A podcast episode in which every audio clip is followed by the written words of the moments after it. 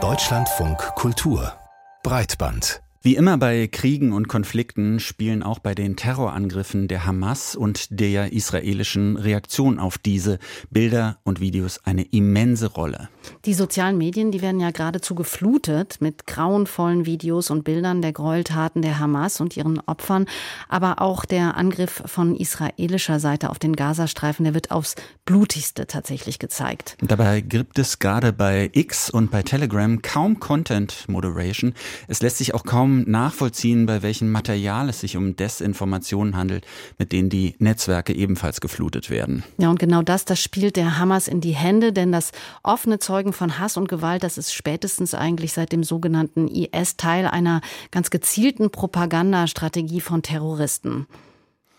Ja, und was bezweckt es, grausame Verbrechen so in die Öffentlichkeit zu fragen, zu tragen? Es ist ja eher unwahrscheinlich, dass dadurch Sympathien geweckt werden oder dass man so Menschen auf seine Seite zieht. Darüber haben wir gesprochen mit Kerstin Eppert von Institut für interdisziplinäre Konflikt- und Gewaltforschung. Terrorismus hat generell verschiedene äh, Kommunikationswege und gerade die Dokumentation, die heutzutage möglich ist, die hat ähm, die richtet sich an ganz verschiedene Adressaten. Das ist prinzipiell ein, ein Element von Terrorismus, dass äh, eben der Terror, die Gewalt, die ausgeübt wird, ähm, sich einmal an den inneren Kreis der Organisation richtet, also an die Gleichgesinnten, ähm, um eine Stärke und eine Machtposition zu präsentieren.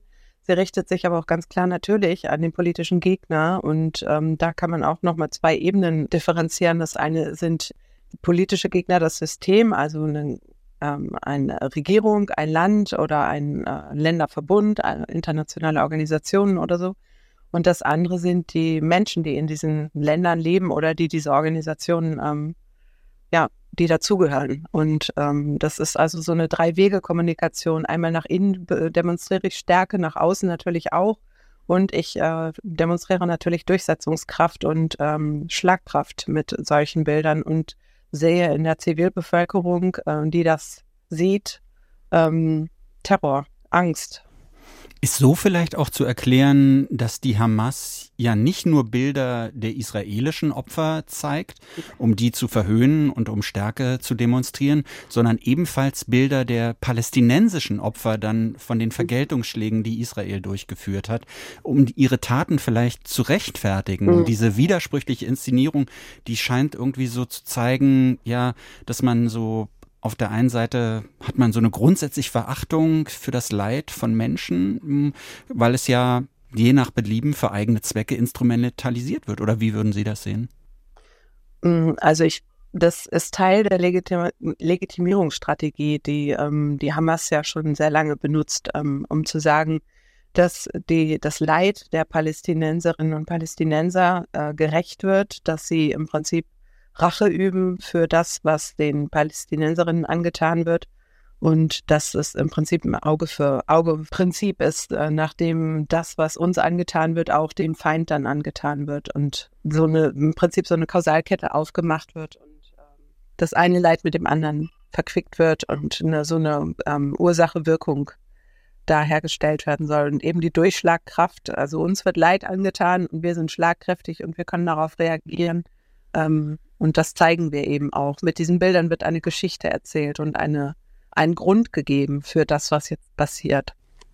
Viele dieser Posts zeigen aber auch spezifisch Gewalt äh, gegen Frauen. Mhm. Also das ist ziemlich frauenverachtender Content, der da äh, gepostet äh, wird. Wie ist das als Teil dieser Strategie zu verstehen?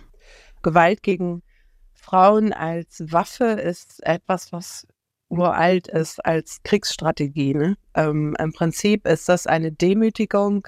Gut, jetzt muss man in dieser Ideologie einsteigen. Ähm, die ist auch nicht äh, den Islamisten alleine eigen, sondern das äh, findet sich in verschiedensten Kriegskontexten. Das haben wir in der Ukraine gesehen, das haben wir in Bosnien gesehen, das haben wir in Ruanda gesehen. Ähm, also in, in schlimmen äh, Gewaltkontexten finden wir das immer wieder, dass einfach über die ähm, Gewalt gegen Frauen und Kinder das Männlichkeitsbild des Gegners angegriffen wird und nochmal eine, eine ganz andere ähm, Kommunikation aufgemacht wird, nämlich ihr seid nicht männlich genug, Ihr seid nicht stark genug, ihr seid keine Herren eures Schicksals, wenn ihr noch nicht mal eure Frauen und Kinder verteidigen könnt. Wenn aber die Veröffentlichung von Gräueltaten am Ende Terroristen, Terrorgruppierungen in die Hände spielen, dann ähm, wäre es natürlich einerseits eine vernünftige Angelegenheit zu sagen, äh, Medien und Social-Media-Plattformen müssen dafür sorgen, dass diese Inhalte möglichst nicht verbreitet werden können. Auf der anderen Seite mhm. gibt es aber auch die Forderung, sozusagen die ähm, im Netz zu lassen, weil sie ähm, zeigen, wie grauenvoll und wie erbarmungslos Terroristen agieren. Was ist denn da ähm, ein richtiger Umgang Ihrer Meinung nach? Also ähm, die Plattformen sind ja verpflichtet, diese Inhalte zu löschen.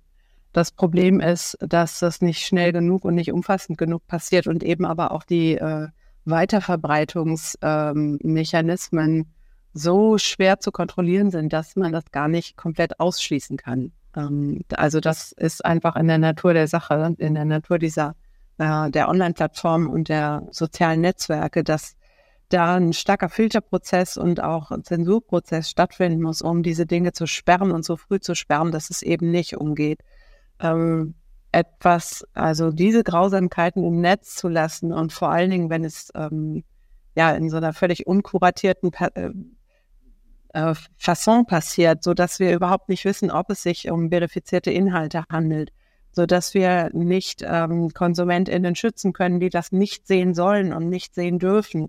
Also da finde ich, äh, ist noch ein, ist eine weite Lücke zwischen dem, was man drin lassen müsste, um Menschen darüber aufzuklären, was an Grausamkeiten alles ähm, passiert und den Möglichkeiten, die wir haben, das äh, so zu tun, dass wir eben auch un, äh, Kinder und Jugendliche schützen, dass wir uns auch schützen und vor allen Dingen auch nicht abstumpfen. Denn das ist ja auch was, was passiert, wenn man einfach immer mehr und immer öfter Zugang zu äh, Gewaltinhalten hat, dass dann auch so eine gewisse Gewöhnung stattfindet und ähm, manche Dinge einfach nicht mehr die das Entsetzen auslösen, was sie auslösen sollen. Also ich halte da nicht viel von, das aus pädagogischen Gründen oder aus ähm, Aufklärungsgründen jetzt im Netz zu lassen.